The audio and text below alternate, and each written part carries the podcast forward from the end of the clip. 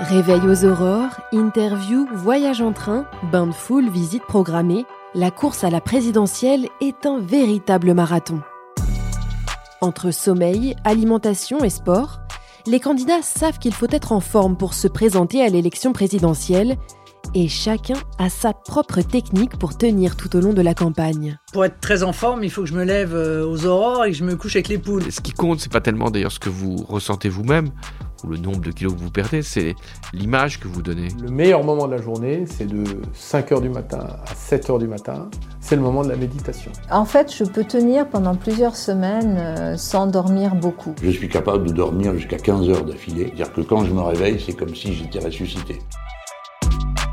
Pour Ouest France, les candidats actuels et les anciens candidats nous ont fait part de leurs expériences et de leurs techniques pour arriver jusqu'au sprint final.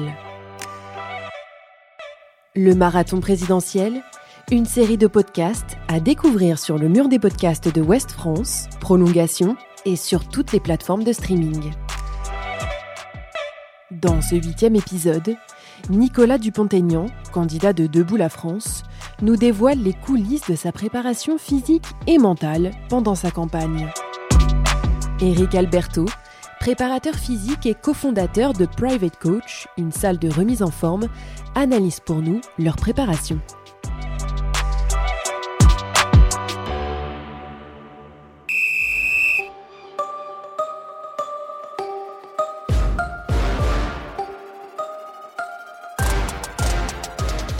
Dans la course à la présidentielle, Nicolas Dupont-Aignan fait désormais partie des candidats les plus expérimentés, avec Marine Le Pen, Jean-Luc Mélenchon, Philippe Poutou et Nathalie Arthaud. Nous lui avons donc demandé s'il voyait sa campagne plutôt comme un sprint ou comme un marathon. Là, c'est un sprint parce qu'elle a commencé tellement tard, on ne sait même pas si elle a déjà commencé, elle se finit euh, le 10 avril. Il faut reconnaître qu'à la troisième campagne, on est beaucoup plus serein. Parce qu'on sait exactement le tempo, ce qu'on doit faire, s'organiser. Et même si j'ai très peu de moyens par rapport à d'autres, je sais exactement qu'il ne faut pas partir trop tôt, qu'il faut garder des pages de réflexion, qu'il faut réussir les émissions, euh, qu'il ne faut pas multiplier des déplacements qu'on ne peut pas gérer, qu'il ne faut pas faire de boulimie d'agenda, c'est-à-dire ne pas remplir un agenda pour remplir un agenda. C'est-à-dire voir du monde, du monde, du monde, il vaut mieux s'exprimer moins, mais mieux. Nicolas Dupont-Aignan est un candidat sportif. Le Parisien, également député essonien, a longtemps nagé. Et pour se maintenir en forme, il fait du sport. J'essaye de courir deux fois ou trois fois par semaine. Ce qui est déjà un miracle. Donc une fois par semaine, mais là je suis réussi deux, pour évacuer le stress et m'apaiser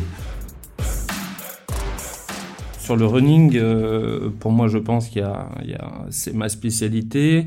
En tout cas, la préparation autour de, la course à pied. Euh, pour moi, il y a énormément de vertus. Je pense que c'est une bonne chose. C'est un moment qui, est important, euh, qui est un moment pour pour soi. aussi bien pour la tête que pour le corps. Et donc, on se sentira en tout cas mieux après un footing. moi je suis un, sportif du dimanche, et à tous les dimanches je cours, mais ça toute l'année. Et, j'essaye de rajouter une séance ou deux dans la semaine, hein, ce qui est très difficile, mais je l'ai quand même réussi à faire mardi.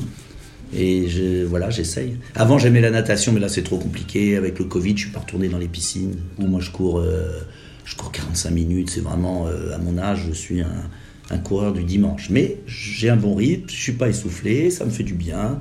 Et j'essaye de tenir pour pas déraper.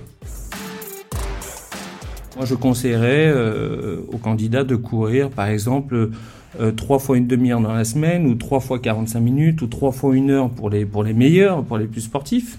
Et je pense que ça leur ferait euh, énormément de, de, bien parce que ça agit également sur le stress, sur l'angoisse, sur l'anxiété. il y a énormément de bienfaits, de bénéfices liés à la course à pied. Pour conserver cette harmonie, il y a la préparation physique, qui est visible, le sport, mais également la préparation invisible. Elle repose notamment sur la gestion du sommeil et de l'alimentation. Sommeil, euh, c'est toujours difficile. on dort pas assez, et voilà. Mais ça, c'est le drame des campagnes. Il faut avoir, quoi qu'il en soit, un sommeil important parce que c'est lors du sommeil que le corps se régénère euh, en fonction des différents cycles.